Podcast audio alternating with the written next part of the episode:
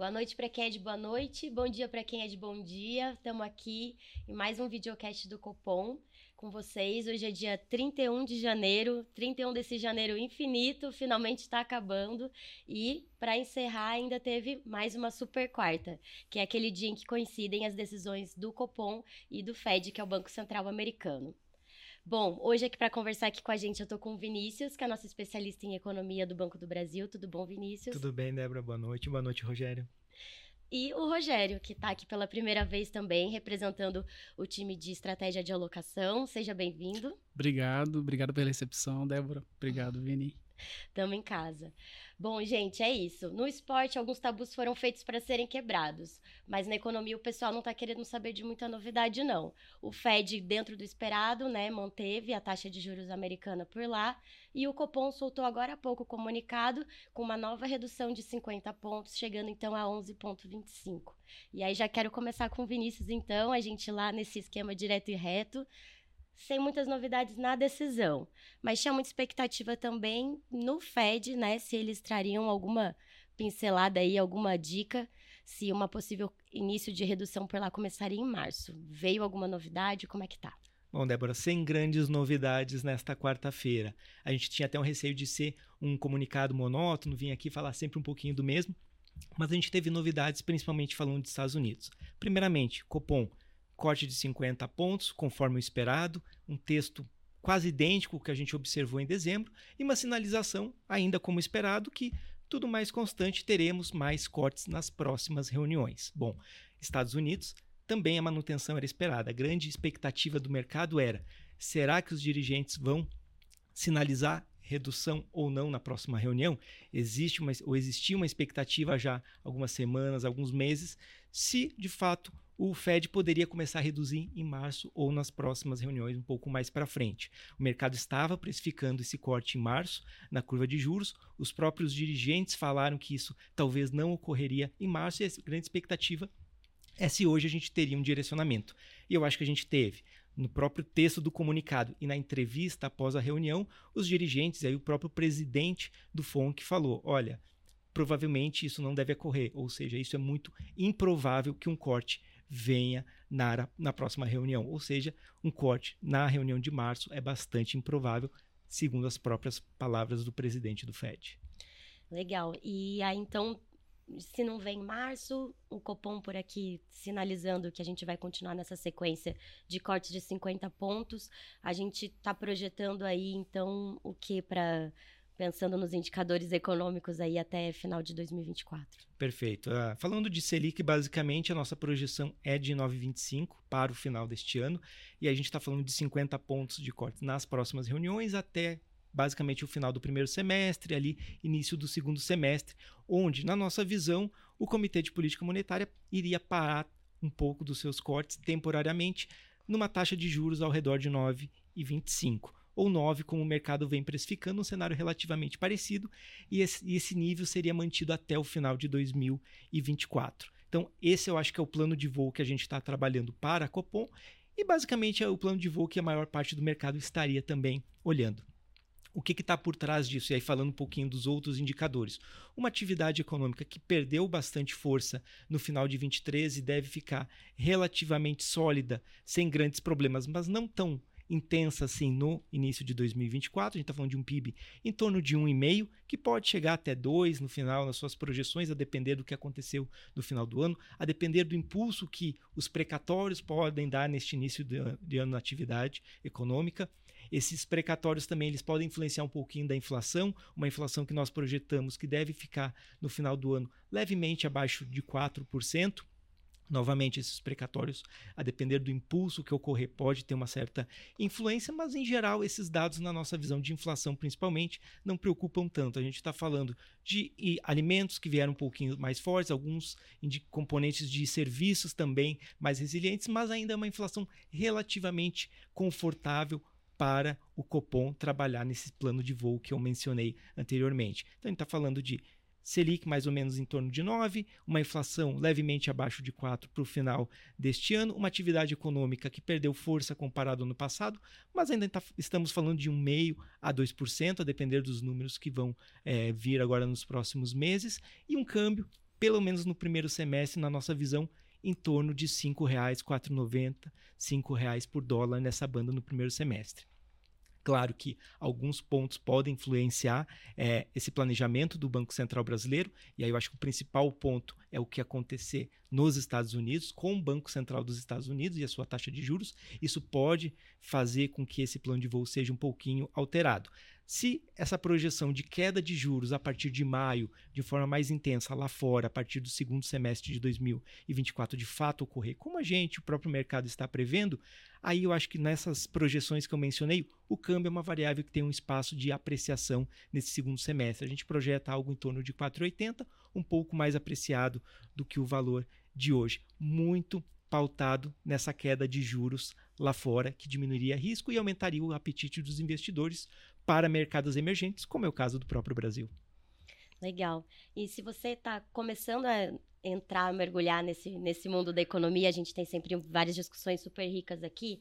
A gente vai deixar um link na descrição do vídeo de um conteúdo que a gente tem no nosso portal de conteúdos de investimento, de mercado, de economia, que é o InvestTalk, investtalk.bb.com.br, mas a gente vai deixar um link de um conteúdo que a gente está lá, que ele é bem explicadinho sobre qual que é a relação de inflação com taxa de juros, né? E, por que que realmente a, gente olhar não só para a decisão do Copom em si, da Selic, na verdade ela tem super a ver com inflação, que tem super a ver com, com o dia a dia da gente, né? Com nosso poder de compra e tudo mais. Enfim, fica a dica.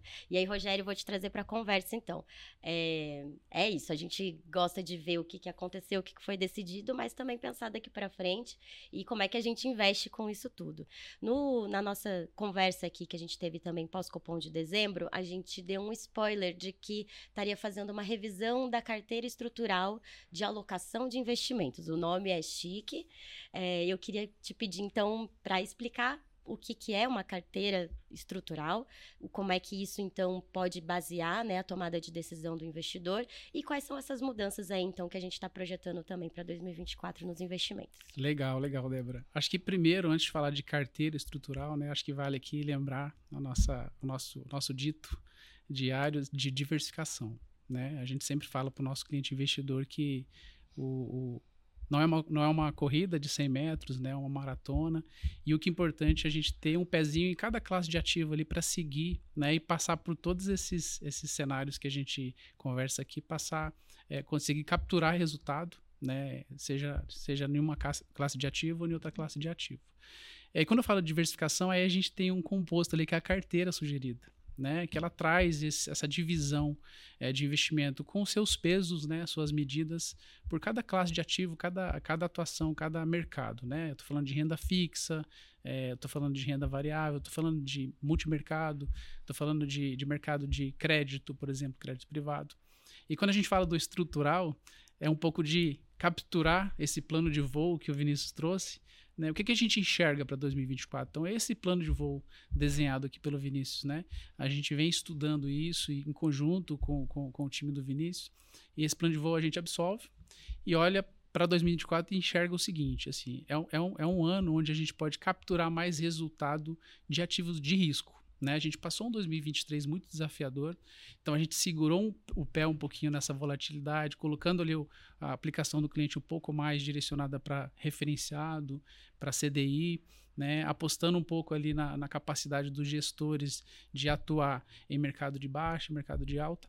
Quando a gente olha 2024 com esse plano de voo que o Vinícius colocou, é, a gente tem um cenário onde esses ativos, renda fixa mesmo, mas é, indexado, longo prazo, né? Tô falando de PCA mais alguma coisa. É, os ativos de pré, os pré-fixados, eles conseguem capturar um prêmio além do CDI. Então, esse, esse, esse é uma aposta bacana que a gente coloca um peso a mais ali de alocação. Então, a gente sai ali de 2%, 3% da nossa carteira, estou falando de conservador, e isso só vai crescendo para 8%, para 7%. Então, isso é um peso importante, a gente ganha em volatilidade e busca mais retorno. A gente coloca um peso maior em renda variável. Então a gente assim está é, tá acreditando, né, que esse fluxo que o Vinícius colocou, né, com a tendência de queda da taxa, taxa de juros americana. A gente consegue capturar fluxo do mercado, afinal, é, tende a, a, a, a, ter mais fluxo de dinheiro para os países emergentes, e, e, o Brasil é um case é, melhor ainda dentro desse cenário de pa países emergentes. Né? A gente está com a bolsa é, com, com, com o valuation muito bom, né, quando a gente olha os nossos pares é, no emergente. Então a gente quer capturar isso. Então, quando eu falo de estruturar, é um guia como é que vai ser esse guia 2024, né? A gente sentou em dezembro, como o, o Yuri trouxe aqui, né? É, definiu esse desenho, é, conforme o plano de voo que o Vinícius colocou. E o que a gente viu em janeiro agora, né? Inclusive a gente acabou de falar desse tema hoje, é, não mudou muita coisa, não tem muita novidade, né? É, acho que a única novidade, e o Vinícius colocou bem aqui, é se a gente teria essa antecipação é, da, da, da, redução da taxa de juros americana. E não teve, então nosso plano de voo continua, nosso estrutural continua, e aquele mix da carteira, né, voltando lá ao primeiro termo de diversificação, ele continua. Né, um pezinho ali no renda fixa CDI, um pezinho no, no pré, um pezinho no, no, indexado e um pezinho ali no, no, mercado de bolsa, né? É, e aí, gente, logo depois desse vídeo, daqui a pouco a gente vai lançar o vídeo também da carteira sugerida, vocês vão ter a oportunidade de, de conhecer. É, mas é um pouco disso, Débora, assim, falar de diversificação, o estrutural é o nosso guia, nosso, nossa espinha dorsal. É, isso é o, é, é, é o que a gente pode traduzir do nosso modelo estrutural, tá? A gente pode dizer, então, é isso, o pessoal do BB Investimentos está projetando aí né? Tem uma visão de Bovespa a 141 mil pontos, se eu não estou enganada, aí para final de 2024. Então, é, é claro que a gente tem esses mantras, igual a gente fala de diversificação, a gente também fala de é, respeitar o perfil do investidor, né? E, e, saber, acho que é muito daquilo que a gente fala do autoconhecimento. Quem sou eu, onde eu quero chegar, qual que é o momento de vida que eu tô e então quanto de risco eu estou disposto, né, a assumir para chegar nesses objetivos. Então a gente dá para, de uma maneira geral, dizer que em 2024 tá com espaço para assumir mais risco na carteira, buscando melhores retornos. Sim, tá com espaço para assumir mais, mais risco. E, e o que, que, é importante, eu vou puxar esse gancho que você trouxe do perfil, né? Isso não é um trilho, né? Isso é uma trilha. Então, tem, tem possibilidade, por exemplo, se o cliente é um pouco mais é, conservador, quer atuar nesse mercado de pré-fixado, né? É, mas está com possibilidade de manter um portfólio aí durante um período grande, cinco anos, por exemplo. Ele precisa, ele quer montar esse portfólio, a taxa está muito boa. Tem, tem ativos aí pagando 10,32% é, ao ano para um, um título para 2029. É, então não preciso é, necessariamente é, considerar ali um, uma diversificação. Se esse é o meu objetivo, vai, vai para cima porque tá bom o preço, né? É, mas o que vale mesmo é a conversa desse cliente, entender os objetivos dele, conversa dele com o gerente dele, com o nosso assessor de investimento no, no nosso é, WhatsApp, e aí a gente vai chegar no, no, no ideal que é para ele, né? Então, esse, essa nossa carteira sugerida é um guia, é uma, uma, uma trilha, né? Mas não é um trilho, mas uhum. é um bom ponto de partida para a diversificação do cliente. Perfeito, gostei dessa da troca. É uma trilha, não é um trilho. É, obrigada, Rogério.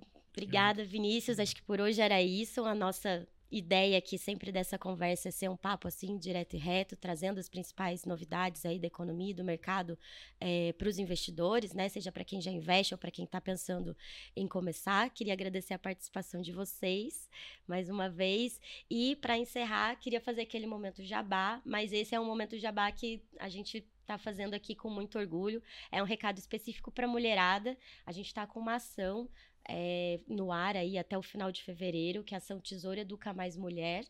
Ele é uma ação em parceria com o Tesouro Nacional para que mulheres possam investir com foco em projetos de educação, né? Seja para sua própria educação, seja para a educação dos seus filhos, dos seus familiares, enfim, de, de qualquer pessoa e aí que você queira fazer essa contribuição ao longo desse período para as mulheres que fizerem a adesão é, de um título do Tesouro Nacional do Educa Mais, ele ganha automaticamente né, um seguro de vida válido por um ano. Então é uma oportunidade aí, tanto para quem quer começar, espalhe aí para suas amigas, para suas colegas, para suas esposas, é, porque realmente acho que é uma oportunidade bem bacana. Queria deixar essa dica.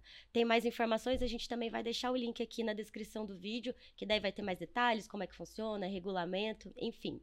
Bom, mais uma vez era isso. Obrigada aí pela companhia de quem está assistindo a gente até agora. A gente volta no próximo Copom com mais informações aí da economia e do mundo dos investimentos. Tchau!